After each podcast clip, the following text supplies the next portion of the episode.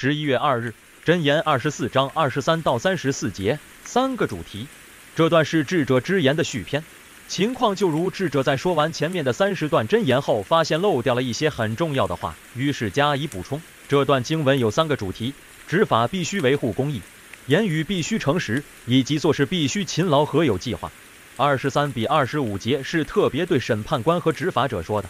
审判的时候不要偏袒。在立位记中，神定力的原则是：你们施行审判，不可行不义，不可偏护穷人，也不可看重有势力的人，只要按住公义审判你的邻舍。所以无论什么原因，总之偏袒和偏离这个原则就是不对。另一方面，我们不能作假见证陷害别人，即便我们被别人诬告，不可用反向诬告来报复。二十六节的亲嘴是问安的意思，这是一个善意的表达。跟二八节用嘴欺骗人形成强烈的对比，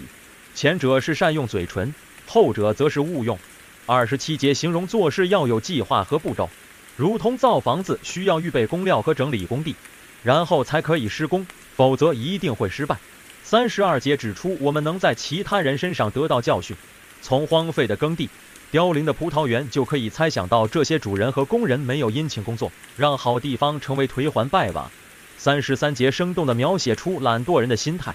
他们以为在睡片时、打盹片时、躺卧片时，没有什么大不了的，却不知道这是恶果的开始。